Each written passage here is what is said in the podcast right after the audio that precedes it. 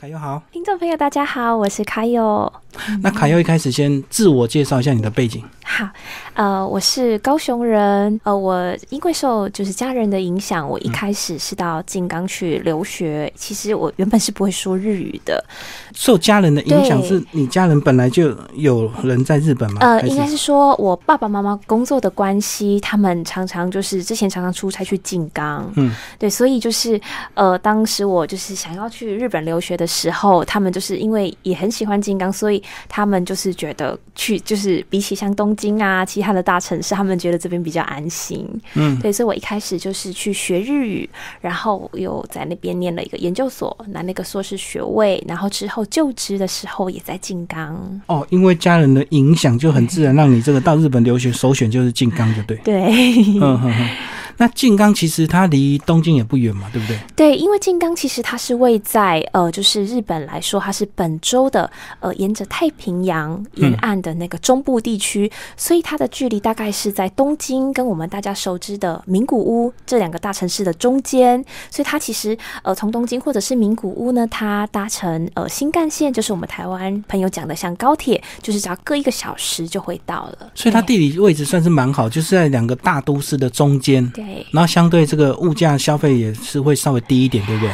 对，因为像它不像大城市那样的像住宿啊、租屋啊那那么的就是昂贵，对，而且它的生活步调其实是比较慢一点点的。嗯，对。所以金刚还是有点像这个乡下嘛，对他们来讲。对，因为静冈，呃，应该是说，它的确比起像东京啊、大阪啊、名古这些，呃，就是城市的话，它是呃属于是比较就是不是第一线的城市。不过静冈县呢，它其实就是很特别的，就是像它也有新干线的车站，然后在静冈车站的附近有很多的百货公司，生活机能非常的好，购物啊什么都很方便。可是它在远一点的地方，就很多的茶园，然后有山可以看到富士山，然后像呃伊豆半岛。这些就是温泉，就是真的是可能前不着村后不着店的地方，对，所以就是大家讲的，就是很乡下、很淳朴的地方也都有。嗯，我也是看了你这本书，才对静冈有这么详细的一个了解。原来这个它离富士山这么近，然后它又有这个樱桃小丸子，然后它有这个静冈茶又很有名哦。呃，所以我们稍后都会为听众朋友来介绍。那你这本书的特点呢？其实我觉得你在这个呃交通攻略以及这个呃一些套票上，你介绍非常详细，是不是跟你在金刚？的工作有关系，呃，是因为我之前在金刚就职的时候，其实我是在呃当地的一个私铁公司，在金刚市的金刚铁道上班，而且当时一直我一直就是做有关观光的这个工作。那其实呃有关就是呃我们旅客现在就是。呃，倾向自由行的人比较多。其实大家要去哪一个地方玩，除了就是呃有想要去的地方，然后哪边有好玩好吃的以外，其实自由行的旅客，大家其实最顾及的就是交通的问题，要怎么去。所以就是呃，包含我自己之前工作的经验，我就在就是有关交通的，像交通啊，还有像就是可以使用的周游券上，就是有。呃，蛮大篇幅的介绍，所以一开始啊，我看了实在是有点这个哦，好辛苦啊，因为我们实在太不习惯他们这么多元的一个交通方式。先稍微跟我们介绍一下，我们只有熟悉这个捷运，那国外很多这个地铁，可是他们有又有所谓的这个电车。跟这个火车，跟我们讲一下有什么差别好不好？呃，像就是呃，从大城市大城市的移动呢，像在这个东海道上呢，呃，像我们一般就是知道有东海道新干线，嗯，像就是可以从呃东京啊，然后静冈，然后其实名古一路到大阪、广岛去的，这个就是我们知道的像高铁一样的这个快车，所以它速度比较快，就对它速度非常的快，然后停的呃站数就是基本上都是大城市的站而已。那其实到了当地之后呢，就是。呃，像比较大的城市，像日本比较大的城市，像东京啊，然后名古这种地方，他们会有像我们讲的捷运，会有地下铁。嗯，对。不过像在静冈呢，它基本上是没有地下化的，就是捷运或者是地铁，它是在路面上跑的。嗯，对，只是在路面上跑的又有分，呃，就是像我们台湾的话，一般电车就是只有就是台湾铁路。对，然后在日本的话，是当地都有很多的私铁公司。嗯，对，所以就是呃，当地的新干线。这些快车以外，然后还有就是一般站站停的这一些电车，然后还有私铁的他们自己的铁道，然后还有运行的，就是这一些范围都有。所以你刚刚讲站站停的电车，就是在马路上走的，对不对？对。跟其他车子共用的。对，应该是说就是像台铁那样子，就是呃，它会。个更多的站车站，然后就是一般居民，就是呃通勤同学都可以去使用的。嗯，那你刚刚讲又有所谓的这个私铁，那他们这个是速度的差别，还是说？呃，其实私铁跟一般就是我们讲的，就是 JR 就是不一样的地方，是因为 JR 铁道它。之前它其实是国营的铁道，嗯，然后之后是因为它历史上的一些就是变更，它才现在是变成民营。那除了这个以外，其实在日本他们会有私铁的公司，就是只要其实是呃，就算你不是国家营运的。你也可以，就是有一个自己私铁的公司，然后自己去，呃，就是自己的土地，然后去盖铁轨，去接，就是可以自己有电车可以运行。哦，所以它种类那么多，就是因为它公司很多，对，所以有很多不同家的私铁，就对。对，没有错。包括之前我们熟悉的 JR，其实也是国营在转民营，就对。对，没有错。所以这样子讲，是不是 JR 的路线是最多的？因为它可能是最早的。对，像在东京的话，它就是真的是 JR 的线非常的多。那像在庆冈的话，它基本上就是东到西的 JR，它是只有一条线，不过它就是贯穿呃整个静冈线都有。那私铁的话，它可能就是是它的路段会比较短一点点，然后集中在它的某一个区域。所以你到那边，你就要熟悉这个做了这个 JR 之后呢，到了这个当地还要再做他们的私铁，等于是一日游或两日游这样子，对不对？对。那其实呢，呃，我们还没介绍从台。台湾怎么样到这个静冈？跟我们讲一下这个它的选择。我看静冈自己也有机场，然后到东京也可以，到京都也可以。对，其实静冈呢，它很方便的地方就是呃，刚刚讲的，从像呃东京或者是名古屋进出非常的方便，所以呃，蛮多旅客朋友都会选择就是班次比较多的呃东京成田羽田或者是名古屋机场。那像静冈呢，它自己也有一个就是呃富士山静冈机场。那它这个机场呢，呃是比较少。行，那其实从台湾从台北也有直飞，每周有两个班机。对，那因为它的班机呃是其实是比较少的，所以呢就是看各个朋友就是呃因为时间的配合，可能会选择班次多的呃像呃东京进出，或者是说他就是已经决定他要直接从静冈进出，因为静冈机场它其实到静冈的市区只要五十分钟的呃车程，也非常的近。所以就是呃你如果要这个。班次比较多，然后价钱比较便宜，就要选这个班次最多，像成田或这个羽田这样子。嗯，那如果你要直飞静冈的话，是不是相对价位会贵一点？但是可以省一点时间这样。呃，是，可是其实呃飞机的班次呃价位的高低其实也是看呃就是它的。繁不繁忙，然后座位就是可能选择的人都不多，对，所以其实呃，大家也可以从行程上的规划，因为假设说你可以从就是东边玩到西边，或者是就是呃跨区域的比较多的话，其实从东京或者是名古进出也很方便。那如果说这一次就是锁定呃就是中部地区开始，然后就是可以减少就是拖着行李移动的时间的话，那也可以选择就是从静冈机场来进出。好，那我们介绍完之后，到了静冈到底开始要怎么玩，对不对？呃，是不是就来帮我们介绍一些静冈的？先讲静冈的一些特色好了。我们刚刚讲的这个静冈茶为什么这么有名？呃，静冈茶其实是在呃日本呢，它是呃三大就是名茶名茶之一的静冈茶，然后它是在它是全日本呢就是煎茶产量最大的地方。对，它是煎茶非常的有名。那你个人喝煎茶吗？呃，它有比较苦涩吗？呃，其实我以前在台湾反而很少喝茶，然后去了静冈开始，呃，就是开始喝了静冈茶，而且就是其实真的是静冈茶，像喝茶这件事情，对呃静冈人来说，真的是一个很日常生活中，就是呃吃饱饭也会喝茶，然后或者是平常的时候也都会。所以它静冈的煎茶是直接用泡的吗？跟这个抹茶这个用搅的不一样。对，因为它是就是是真的是像茶叶这样子，对。不过比起我们像台湾人我们熟知的乌龙茶，它那个茶叶就是比较少一点点，而且它是偏绿，它的色泽比较淡一点点。其实台湾的这个便利商店也有卖一些煎茶了，可是我有喝过这个，除了稍微贵一点之外，另外就是我觉得比较苦，比较浓。不知道是不是金刚茶是真的就这样？呃，金刚茶其实它也有非常多的产区，那每个产区的金刚茶的特色也其实蛮不一样的。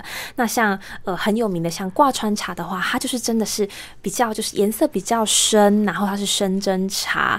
那可是像有一些地方的话，呃像呃我觉得像两河内的山上清水的山上的茶的话，它的色泽又会比较淡一点点，然后呢它是真就是会回甘的那样子的口味。哦，所以金刚茶只是个笼统的一个大的名称，但是。还是有很多这个等级的差别，对它的产区非常的多，就跟我们台湾这个阿里山茶很有名，大家就挂阿里山茶。那其实这个高价的跟这个便宜的其实都有。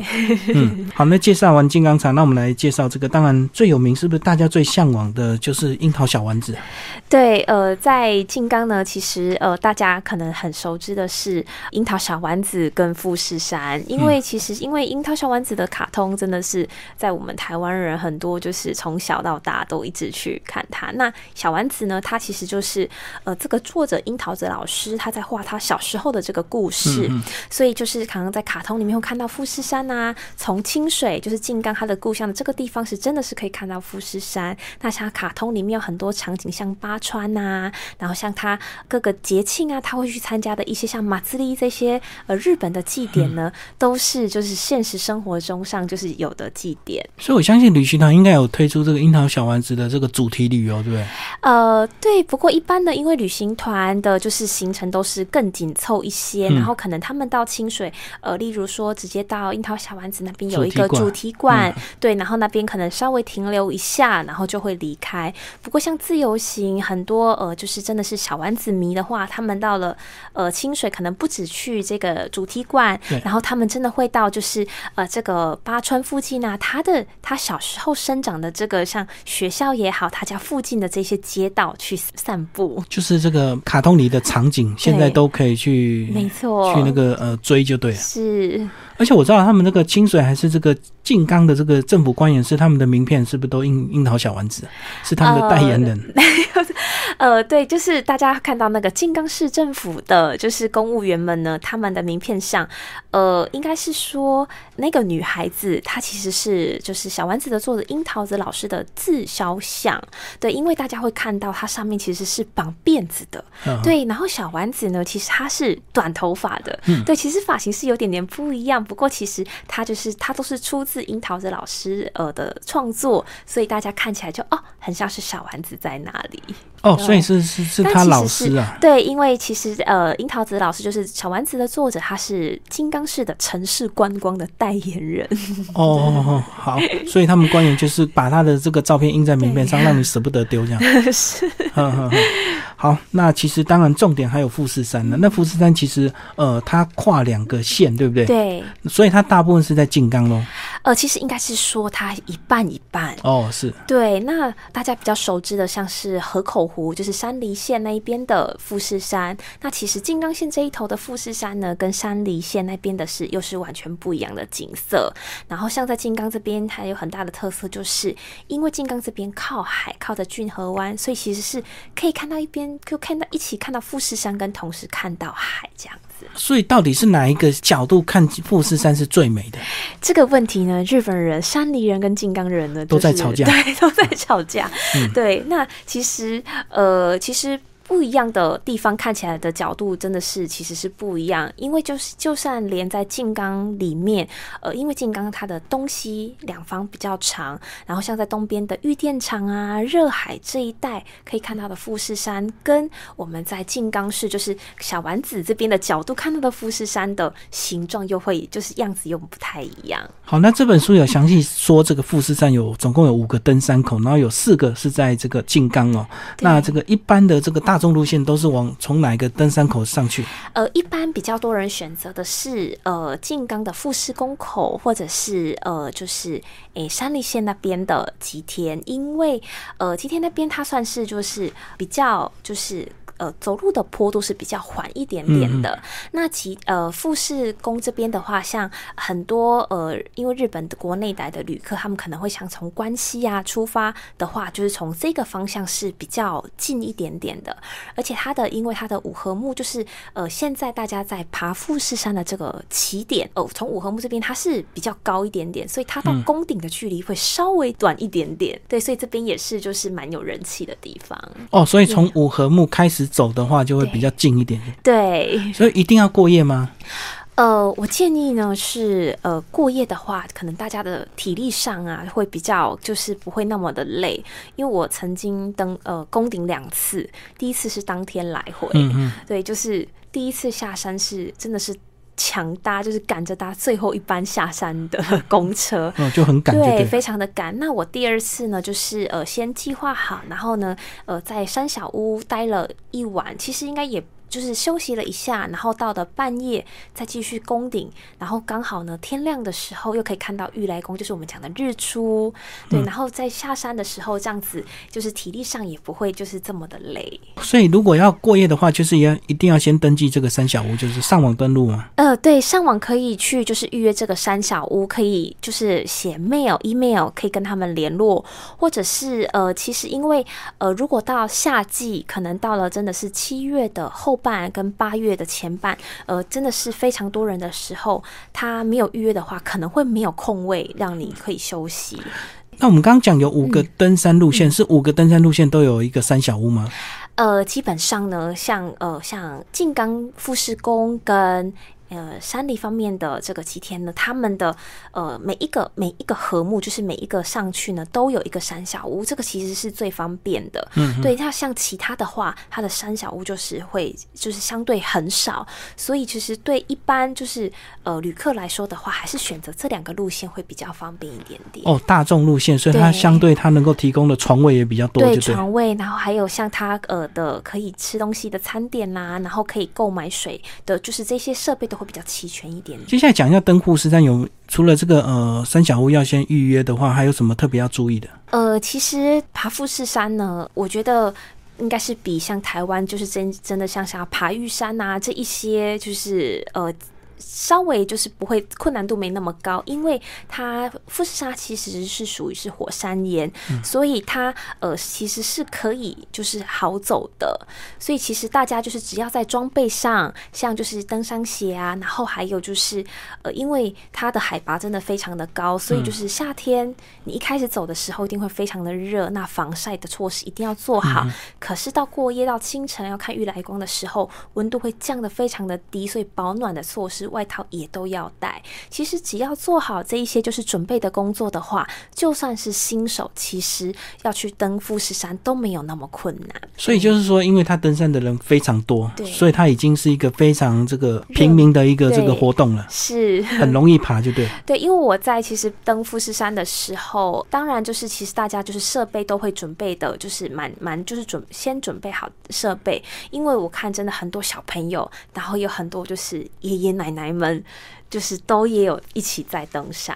好，那其实讲到靖康，好像它的历史也蛮重要，对不对？跟德川家康有一个蛮蛮重要的一个关联，先稍微介绍一下。对，是呃，我们大家知道的就是德川家康，他是那个就是结束日本的战国时代的开创幕府这个幕府政府的这个大将军。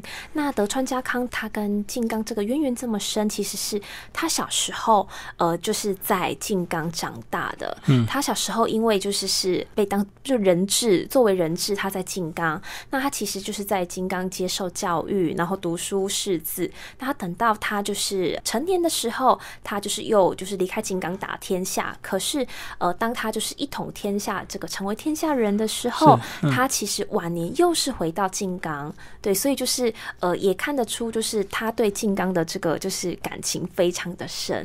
而且他好像壮年的时候几乎都在金刚度过，对不对？呃，是他就是之后呃退位。位之后，就是等于是他就是成为大幕府。对，就是呃，他虽然是应该是说他表面上其实是退位，不过他其实在金刚是有掌实权。对，所以他呃从壮年他退位之后到晚年，他都一直在金刚度过。嗯，所以是不是跟他的有关系的，就是这个呃九能山东赵公？东赵公，帮我们介绍一下。对，是呃九能山东，其实可能比较多朋友熟知的是像日光的东赵公，非常的有名，因为他是已经被列为世界遗产。嗯，那其实大家很多人都不知道，就是九能山的东照宫，它才是就是这个原点。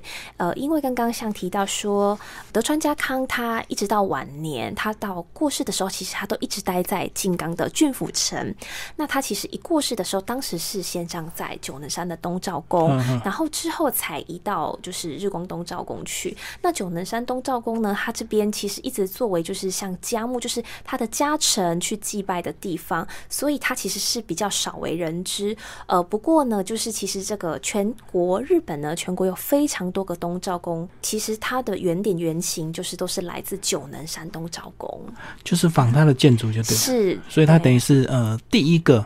盖的这个东照宫，对，是，所以这个日本当地人也会去拜吗？呃，没有错，就是其实像呃，我们在九能山东照宫的时候，也常常都是会有很多日本，尤其像呃日本人，他们在过年呐，或者是节庆的时候，也都会上到神社啊，呃这种寺庙去祭拜。那每年过年的时候，其实九能山东照宫都是静冈人非常就是常聚集的地方。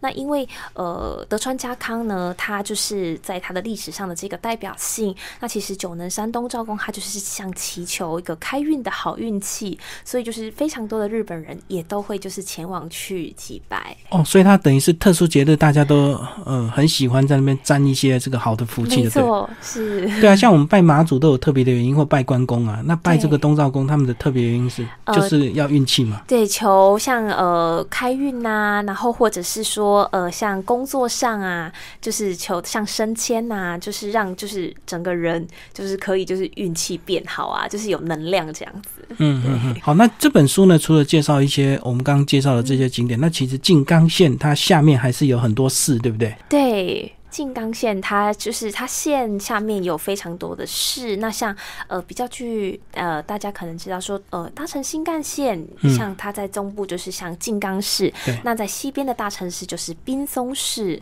对，像在热海的话，大家可能知道热海这个景，其实热海是热海市。然后三岛也是三岛市，没错。哦哦哦，所以每个市都有它的这个景点，里里面都哎介绍的蛮详细的。呃，对我里面有就是特别像呃静冈市啊、三岛、热海啊这些，就是呃城市旅游呢，就是有特别介绍给大家。因为其实这些地方，呃，在静冈其实这样子的地方，像除了自驾以外，搭乘大众交通，像新干线啊、转电车，像呃这些城市公公都是非常容易去的地方。像我是呃，我会觉得就是像现在很多台湾朋友也都会在日本自驾，我觉得自己开车自驾呢，其实是非常。常的方便，可是如果就是呃有点害怕，就是因为驾驶方向不一样的话，我都会觉得就是不要勉强。那其实像呃这些城市观光景点，你可以搭乘一般的电车也可以到，或者是新干线再转电车，就是然后到了当地之后就可以呃就是在附近散步，或者再转搭公车也都非常的方便。哦，对，这个呃自驾的话就是要克服这个左右不习惯的问题。是。那接下来我们来介绍静冈的一些美食，好不好？我知道它这个因为靠这个。太平洋嘛，所以它呃，它的海产也是非常丰富，对不对？对，没有错，因为金刚它就是呃北面它的富士山是连着山梨县，然后其实它的南面呢就是靠着太平洋，所以它有非常多的海港，就有很多的海港美食。对，而且我知道最有名是樱花虾，那居然全世界只有两个地方，一个就金刚，一个就是台湾。对，那到底是什么特殊的地理位置？那个只有我们这两个地方捕得到樱花虾？呃，我想应该可能是跟洋流也有关系。对，然后像呃，那很多人会问说，那台湾的东港的樱花虾跟日本的樱花虾有什么不一样？其实我觉得大家在食用上的这个吃法也还蛮有，就是都有各有特色的。像在日本呢，就是这个有呃有比这一代呢，这个樱花虾，呃，就是鱼师们呢会就是做。非常好的保鲜，所以甚至是可以生食樱花虾。嗯，对，或者是说，呃，像呃日本人因为很像很喜欢吃像天妇罗啊这些炸物，然后他们会去裹那个洋葱，然后还有就是这些蔬菜，然后把它炸成炸物这样子放在荞麦面上一起吃。哦，所以有点像这个把它变成一坨这样煎的，就对。对对对，没有错。好，那除了樱花虾，其他这个呃，像尾鱼也是很有名。对，因为其实像呃清水港，它是是全日本最大的就是这个呃尾鱼的渔获卸货量的渔港。对，所以像其实呃很多人呃可能像说知道像东京的竹地啊这一些就是呃鱼市场非常的有名。不过其实很多这些就是尾鱼，他们其实一开始的卸货其实是都是在清水港，然后在这边集地之后才运送到呃日本各个地方去。然后除了像这个尾鱼以外呢，它当然就是也有它的近海的一些鱼，就是近海的渔船。所以呢，它不管是这种远洋的，像呃我们爱吃的就是这种生鱼片啊、沙西米的这种尾鱼以外，它也有当地像竹夹鱼啊等等，就是还有像煎鱼等等，都是在静冈县内都可以吃得到。所以竹夹鱼就就是一夜干嘛。对，像呃早金的竹夹鱼阿吉呢就非常的有名，然后呢他们会把它做成一夜干，然后像一夜干的话，就是只要简单再稍微烤过，就会非常的美味。嗯，好，那这本书呢，其实在一开始的开篇呢，就有讲到这个十大不能够错过的这个美食，对不对？十大伴手礼这样，来我们介绍一下纪念品哈。好。就是有关纪念品呢，呃，像大家到日本呢，我们到日本各地去玩，其实都有不同特色，然后不同当地的纪念品。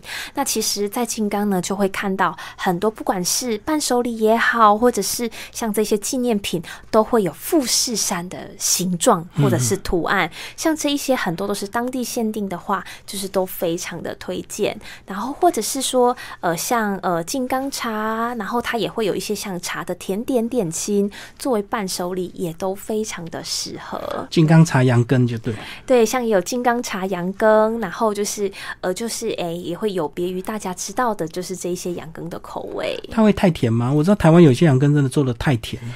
对，其实很多台湾朋友会觉得，就是像日本的这个和果子啊，羊羹就是太甜。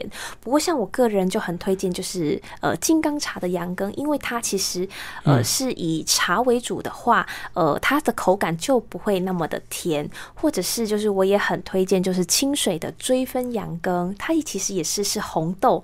不过呢，就是它很特别的是，它是先用荷叶去包起来，然后去蒸过，所以它吃起来的口感呢，其实呃比。比较有别我们大家印象中的就是羊羹，所以它包裹着荷叶，荷叶是直接吃吗？呃，荷叶呃最后要把它拆开，对，等于是这个呃，它是连荷叶一起切就对，切下去，然后它就是有蒸，所以它的那个它的甜度呢，其实是比较没有像我们一般吃的羊羹那么甜。然后你这边还有介绍到什么什么 Coco 这个两个女人小鸡，对，就是在静冈呢，我们常常会看到电视广告呢，就是会有这个 Coco 的两个小鸡，然后他们在对话。然后 Coco 呢，它其实呃，大家如果比较容易想象，它其实像是我们的那个蒸糕，然后蒸糕里面它会弄一点点奶油。嗯，那其实因为这样子的口味呢，就是是比较呃，就是。呃，老少咸宜。然后呢，在日本人，他其实是非常著名的呃伴手礼。像我现在就是呃，就是常常就是也会有其他的地方的朋友，就是都会拜托我，就是日本的朋友，他们都很喜欢吃这个口口。所以蒸糕的话，它应该就比较不甜，对不对？对，它就比较没有那么甜。对，不过因为像其实日本很多像和果子啊这些，就是吃的这些点心，就是都是比较偏甜一点点，所以他们其实就会去。配这个茶绿茶，然后说在在金刚的话，可能就是我们都会一边吃这个和果子，然后配金刚茶。对啊，因为我看到是它既然是增高的话，它相对一定就是比较适合这个年长者来饮用。对对，或者是小朋友也很适合。好，那其实到金刚呢，还有个这个重点一定要买的这个模型，对不对？原来这个金刚是模型之都啊，然后日本百分之八十的模型都是从金刚出来的。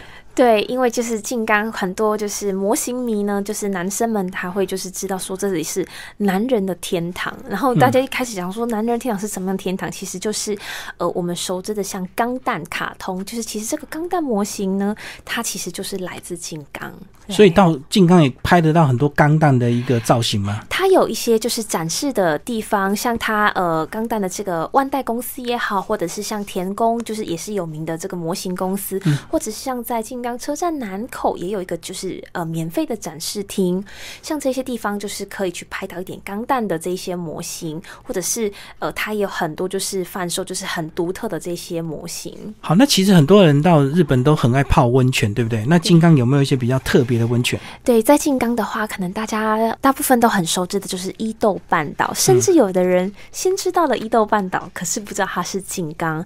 对，其实，在静冈的东部，就是从热海开始，热海就是一个非常有名的温泉度假。地，它就是号称呃以前日本人就是最喜欢的蜜月旅行的地方。对，从热海开始呢，到伊东，然后到夏田等等，或者是呃像我们很多呃日本的像夏目漱石啊这些文学作家很喜欢的修善寺温泉，或者是呃伊豆西部的土肥温泉等等，都是伊豆非常有名的温泉胜地。好，那伊豆半岛其实非常有名，对不对？那刚刚介绍了除了温泉之外，还有哪些比较特别的？呃。像在伊豆，就是除了温泉以外呢，其实还有很多就是景点，例如像我们大家就是台湾人非常知名的就是合金樱。嗯，对，因为其实合金它是一种樱花的品种，那它其实最早就是来自伊豆的合金的这个地方。对，因为一合金它很特别的是，它是在它算是早春的樱花，一般樱花可能在三月底四月开，那其实它大概在二月的时候就会开。那在二月的时候，呃，伊豆的合金。这个地方一定会涌进呃全国非常多的观光客要来看这个朝圣这个合金音。那在这个合金以外呢，其实就是合金这个地方，然后还有就是呃大家知道的伊豆舞娘的这个小说，它的这个舞台，所以像是呃它的铁道啦，或者是就是合金七龙啊，这个瀑布啊这些呃附近可以散步的地方，都是呃很多人会去朝圣的地方。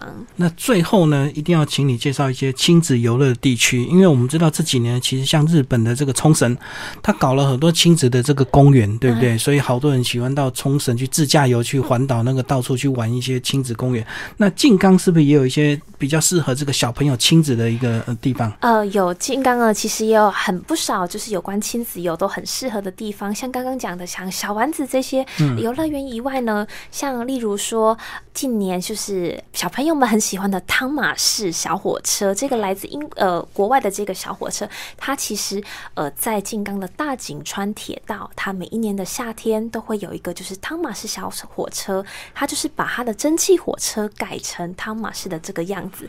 那就算搭乘不到汤马士小火车，因为它是非常的热门，然后像就是搭乘蒸汽火车，然后可以一边吃呃火车便当，然后就是这些小朋友也都非常的兴奋，或者是像呃在挂川也有这个花鸟园，然后就是小朋友们也可以就是跟这个小花。花鸟就是近这个呃做近距离的接触，或者是像在伊豆半岛的仙人掌公园，可以去喂这个 河豚。河豚对，所以河豚就是很会筑巢的人，在水坝会到处破坏水道，然后挖巢的那个河豚。对，不过那个就是在大家的眼中，它其实是体积是比较小一点点，而且是比较可爱的。然后呢，在伊豆的，就是他们呢就还会就是冬天还会泡澡，然后非常的可爱。然后或者是在伊豆高原附近也有那个泰迪熊的主题馆。对。这个也都是小朋就是亲子游非常热门的地方。那最后卡友来帮我们总结你这本书好不好？金刚我还有呃，在金刚呢，因为就是它，我觉得就是除了这些呃必去的观光景点之外呢，就是在金刚呢，你还可以就是呃，例如说去喝金刚茶，然后可以去找到很不同的角度，可以去看富士山，然后去做呃这些当地的体验，然后去看小丸子。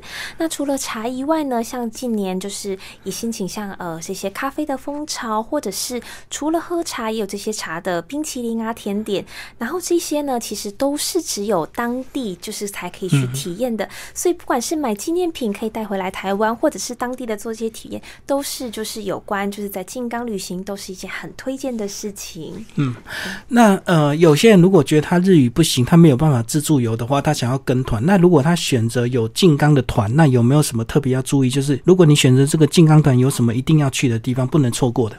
呃，不过呢，我有发现呢，就是在台湾目前呢，有几个就是金刚团的这些，就是也都非常的经典。那他们其实也都安排的还蛮不错的。然后例如说，就是像呃，它可以就是呃，可能包含东京或者是名古屋。那像他他们几乎会去，也都会到像小丸子这边，或者是像去伊豆会去住一晚。所以其实像这一些些都是非常经典的行程。